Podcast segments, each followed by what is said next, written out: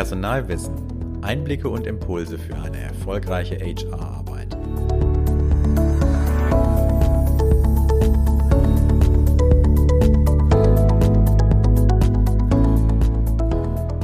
Willkommen beim Podcast Personalwissen.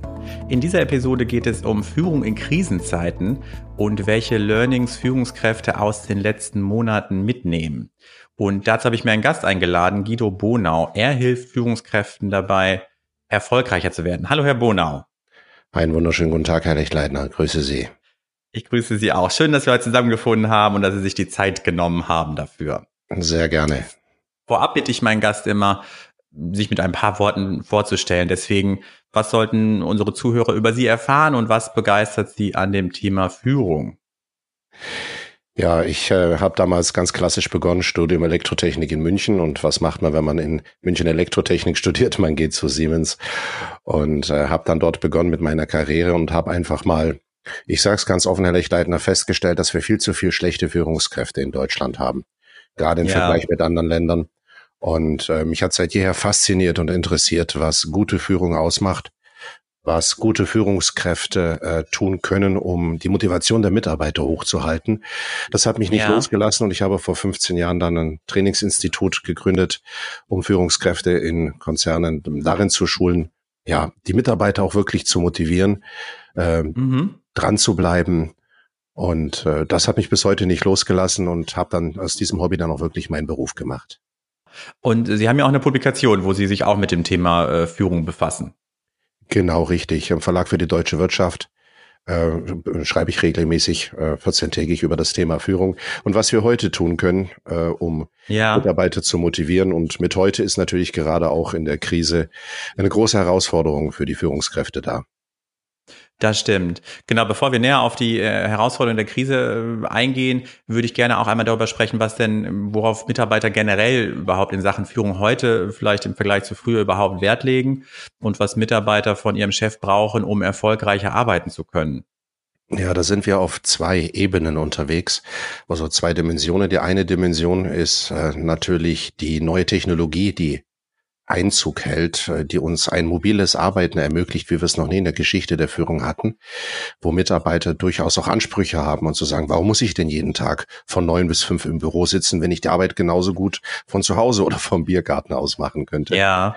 Und äh, die zweite Dimension, die zweite Ebene ist ähm, die Bevölkerungsstruktur. Wir haben alle schon von der Generation Y oder Generation Y und der Generation Z gehört, die ganz neue Ansprüche an an das Arbeitsleben an sich haben und damit auch komplett neue Herausforderungen auf Führungskräfte zukommen.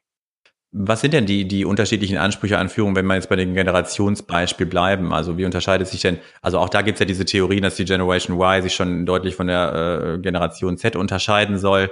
Wie sind denn da in, in Sachen Führung die Unterschiede, ganz allgemein, jetzt unabhängig von der Krise? Also zusammengefasst oder etwas vereinfacht gesagt, es geht darum, auf den Menschen und seine Bedürfnisse einzugehen.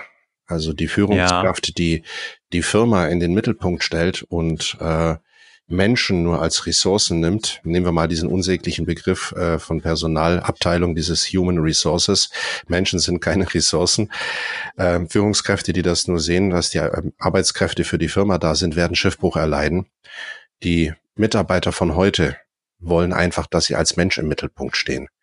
Und wenn ich den Menschen in den Mittelpunkt stelle und ihn als Person akzeptiere und motiviere, dann kann ich auch ganz massiv die Produktivität steigern. Also es gibt Untersuchungen, die sagen, dass ein motivierter Mitarbeiter in der Spitze bis zu zehnmal so produktiv ist wie ein unmotivierter Mitarbeiter. Und damit sollte es auch der letzten Führungskraft klar sein, ja. dass sie den Menschen in den Mittelpunkt stellen sollte.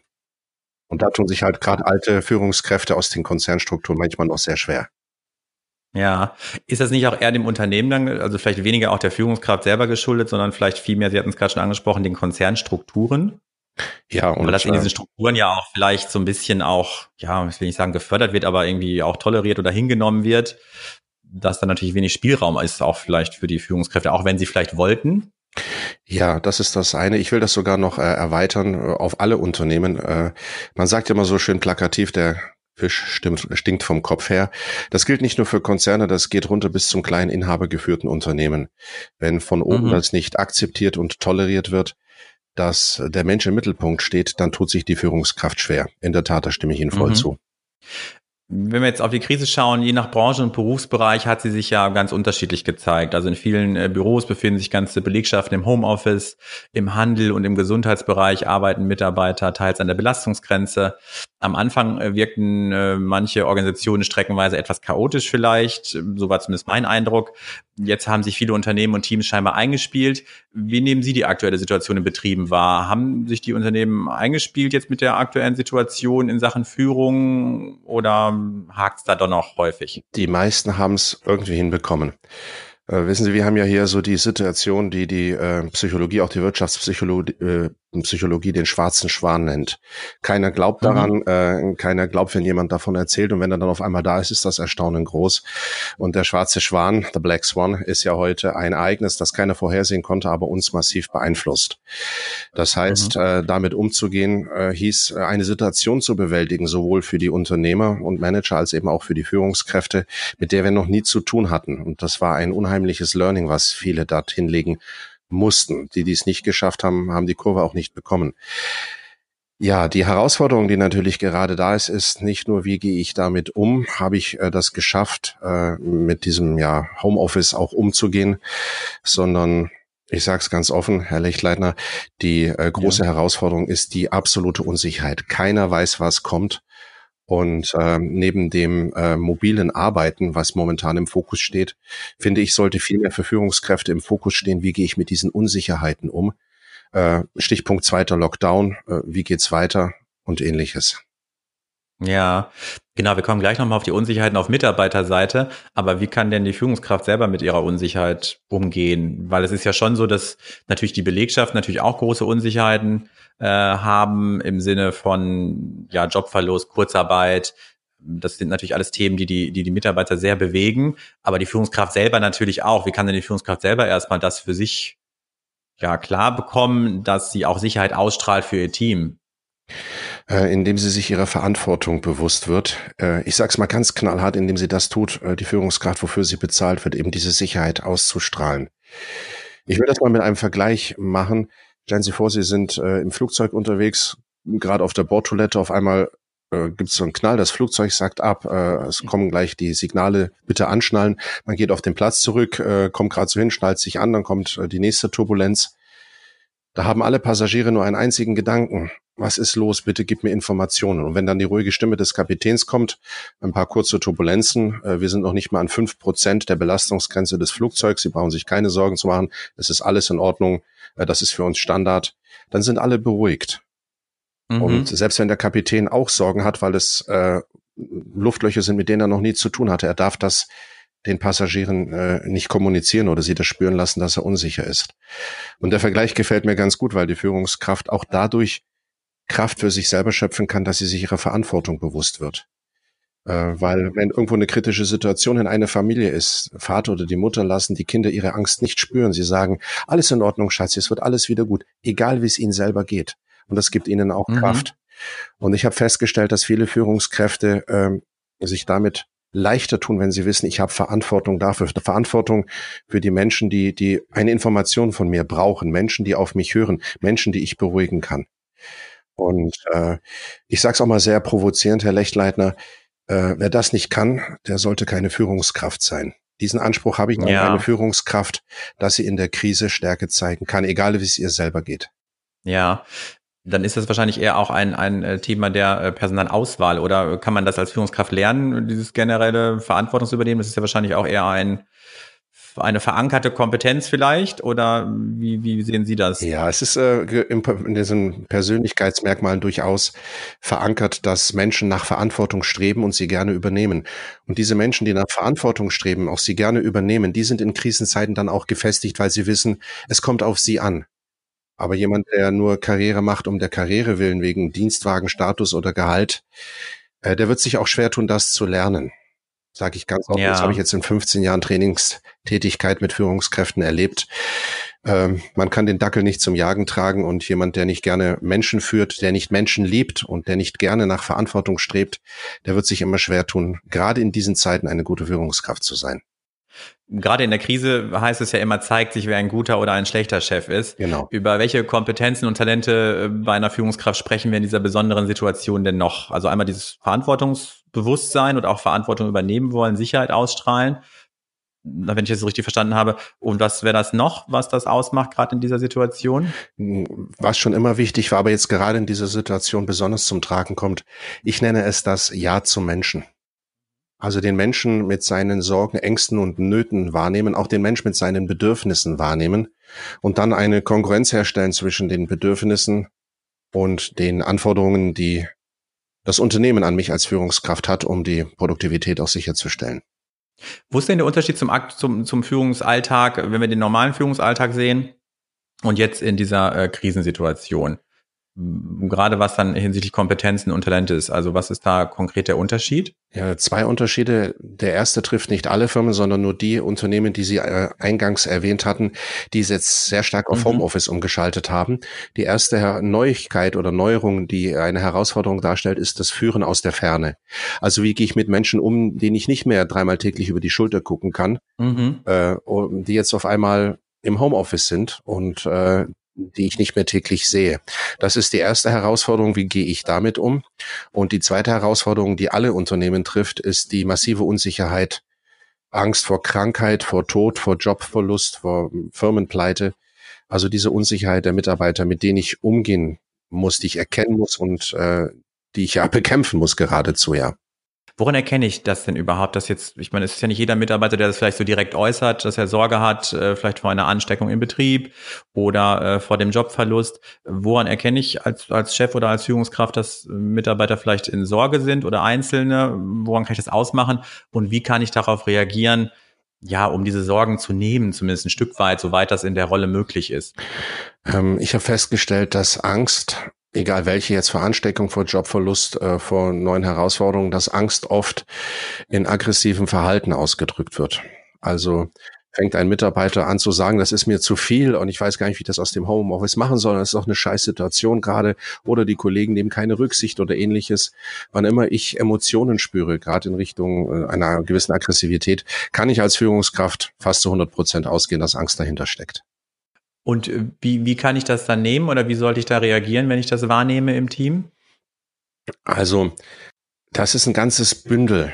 Also erstmal äh, von den. Gibt es wahrscheinlich keine pauschale, äh, kein Pauschalrezept für. Ja, also äh, ich sag mal, wenn es für Sie okay ist, ich kann mal sagen, was so die schlimmsten Dinge sind, die eine Führungskraft jetzt in der Krise tun kann. Ja, okay, auf jeden Fall. Ja. Ähm, also das Allerschlimmste ist erstmal die Krise nicht wahrhaben zu wollen oder klein zu reden und einfach zu sagen, ist alles nicht so schlimm. Äh, da erreiche ich keinen einzigen Mitarbeiter. Der Mitarbeiter muss nur die Nachrichten anschauen, die Zeitung aufschlagen, dann weiß er, dass es schlimm ist. Also Krise kleinreden äh, hat der Mitarbeiter sofort das Gefühl, ich habe einen Chef, der, der äh, nimmt die Situation einfach nicht wahr und kann auch nicht drauf reagieren. Und ähm, dann ist äh, genauso schlimm, äh, hektisch und wild und ähnliches mit Aktionismus zu starten. Das wirkt kopflos. Äh, genauso schlimm ist aber auch, äh, sich ins Schneckenhaus zurückzuziehen und nur noch das Nötigste anzuweisen, fühlen sich die Mitarbeiter genauso äh, verlassen. Äh, was auch schlimm ist, ist, äh, wenn man behauptet, äh, man wisse genau, was so in den nächsten Tagen und Wochen passieren wird. Wir machen dann im August, im September und es kommt schon kein Lockdown. Keiner kann sagen, was kommt. Ähm, diese Flexibilität zu negieren ist auch ganz schlimm. Und genauso schlimm ist natürlich dann auch eine Planung vorzulegen, die äh, Monate oder vielleicht sogar ins nächste Jahr in die Zukunft blickt, obwohl man teilweise nicht mal die nächsten fünf Tage planen kann, weil man nicht weiß, wer da was als nächstes an Maßnahmen kommt. Mhm. Genauso schlimm ist natürlich auch die Krise größer machen, als sie es ist. Und äh, was auch nicht geht, äh, ist weitermachen wie zuvor. Und der allerschlimmste Punkt, den oder allerschlimmste, was eine Führungskraft machen kann, für mich auf Platz eins, die Sorgen und Ängste der Mitarbeiter vernachlässigen oder ignorieren. Das ist für mich der allerwichtigste Punkt. Das heißt, was mache ich? Ich muss ständig präsent sein als Führungskraft. Ich muss für meine Mitarbeiter immer da sein, muss denen das auch sagen. Ich muss wirklich glaubhaft sagen, auch was äh, gerade in der Führungsspitze besprochen wird. Ich muss auch sagen, ich weiß nicht, wie es weitergeht, aber wir tun alles, um bestmöglich gerüstet zu sein. Äh, ich muss regelmäßig eben informieren, teilweise sogar mehrmals täglich. Also das Führen durch Informationsvorenthalt ist eine ganz schlimme Sache. Ich muss ganz eng mit meinen Mitarbeitern kommunizieren, um äh, die Sorgen und Ängste zu erkennen, aufgreifen und umsetzen und begegnen zu können. Und ich muss Mitarbeiter auch unheimlich eng beteiligen für Ideen, für Anregungen, für Handlungsoptionen, um die mitzubekommen, um die auch nützen zu können. Immer wieder auch ansprechen, was die, die äh, Mitarbeiter am meisten bewegt und das auch adressieren. Und da muss man einfach ja. auch mal etwas tun, was man vielleicht bisher nicht gemacht hat, äh, über die Angst der Mitarbeiter, über ihre eigene Gesundheit und ihre Familie zu sprechen, die Unsicherheit äh, über mögliche Auswirkungen auf die Arbeit, auf den Job und Zuversicht zu geben, wo ich kann. Allerdings natürlich nicht lügen. Ja. Klar. Wie gerade, ich stelle mir das aber vor, mit dem gerade Informationsfluss kommt vielleicht gerade bei Führung auf Distanz, wenn alle im Homeoffice sind, ist das vielleicht etwas schwieriger als üblich. Ähm, was macht das denn gerade so herausfordernd, vielleicht gerade weil jetzt ja viele auf Distanz führen, dann trotzdem diese Sachen alle zu berücksichtigen und dieses Gefühl von äh, Sicherheit zu vermitteln? Also es ist einfach die Grundeinstellung, dass ich habe schon erwähnt, das Ja zum Menschen. Wenn ich, wenn mir die Menschen, mit denen ich zu tun habe, am Herzen liegen, dann muss ich mir um Vorgehensweisen, Strategien, Taktiken, Formulierungen, Auftreten gar keine Gedanken machen.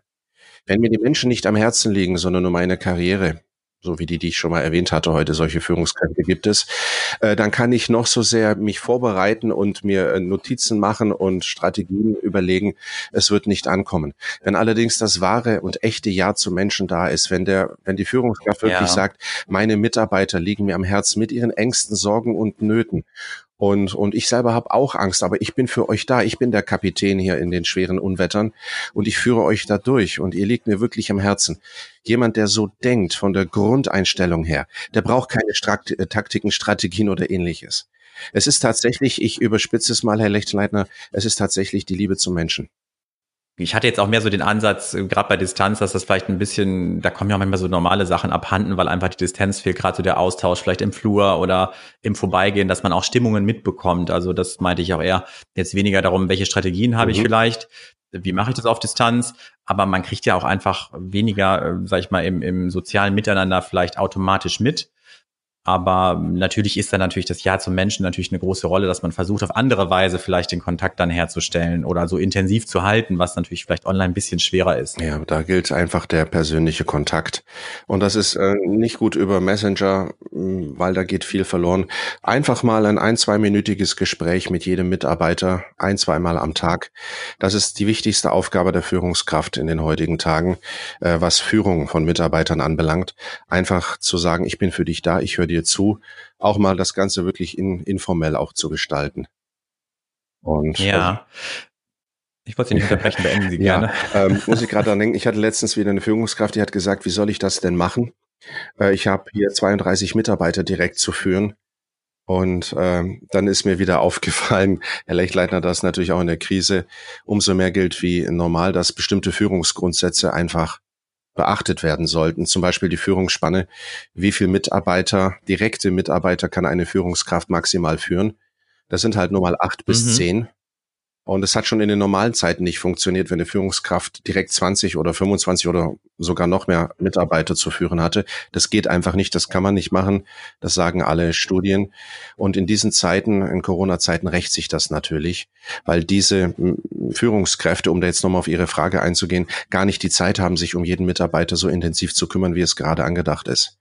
Habe ich natürlich diese Führungsspanne schon immer beachtet, dass ich maximal acht bis zehn Mitarbeiter direkt führen kann. Um Gottes Willen niemals mehr. Dann habe ich jetzt auch die Zeit, mich um jeden Mitarbeiter einzeln zu kümmern und mein Schiff, nämlich das Unternehmen oder meine Abteilung in diesen schwierigen Zeiten auch auf Kurs zu halten. Genau, deswegen suchen vielleicht auch viele nach Strategien, äh, wie sie damit umgehen, wenn sie sowieso vielleicht ja ein sehr, sehr großes Team zu verantworten haben. Äh, wir blicken mittlerweile ja auf mehrere Monate schon Ausnahmesituationen zurück. Über welche Learnings berichten Führungskräfte Ihnen denn, mit denen Sie zu tun haben? Und wie haben vielleicht manche ihre Führungsrollen dann doch angepasst in dieser Situation? Ja, das Hauptlearning ist tatsächlich ähm, leider, sag ich mal, äh, der Fokus auf den Umgang mit Führen aus der Ferne, also die Leute im Homeoffice. Das haben die Führungskräfte recht gut hinbekommen. Also die Learnings, die es dort zu lernen gibt, die wurden auch wirklich von den meisten Führungskräften umgesetzt. Ähm, Also, dass ich Kontrollgespräche anders machen muss, dass ich Zielformulierungen anders durchführen muss. Also diese ganzen Learnings sind durchaus da. Wo ich allerdings noch ein großes Defizit sehe, und da versuche ich auch immer in meiner Tätigkeit äh, hinzuwirken, ist das, was wir schon intensiv auch besprochen haben, Herr Lechtleitner, nämlich äh, die Sorgen und Nöte der Mitarbeiter noch viel mehr zu adressieren und ernst zu nehmen. Äh, nicht nur die Führungsinstrumentarien mhm. als Lessons learned zu nehmen, sondern auch den Menschen im Mittelpunkt zu sehen und wie gesagt mit seinen Sorgen, Sorgen, Ängsten und Nöten auch wahrzunehmen. Da sehe ich bei vielen Firmen und auch Führungskräften tatsächlich noch viel Potenzial. In diesem Sinne würde ich zum Abschluss gerne noch Ihnen einen ja, Tipp abverlangen. Vielleicht hätten Sie noch einen, einen Ratschlag an äh, Führungskräfte, wie Sie vielleicht ja mit Ihrem äh, Team auch die Situation in Zukunft meistern können. Wenn Sie sich auf einen Tipp vielleicht beschränken müssten, wer wäre, welcher wäre das? Du bist mir als Mensch wichtig. Super, das klingt gut und ich glaube, damit können viele arbeiten hoffentlich. Und in diesem Sinne äh, bedanke ich mich äh, bei Ihnen, Herr Bonau, für das Gespräch. Sehr gerne. Und äh, damit verabschieden wir uns von den Zuhörern. Und ja, machen Sie es gut und bis zum nächsten Mal.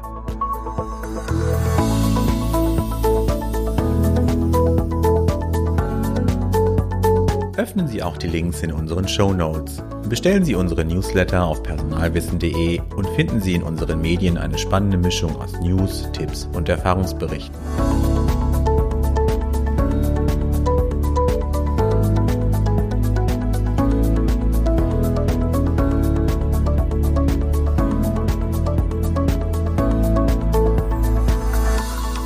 Personalwissen. Einblicke und Impulse für eine erfolgreiche HR-Arbeit.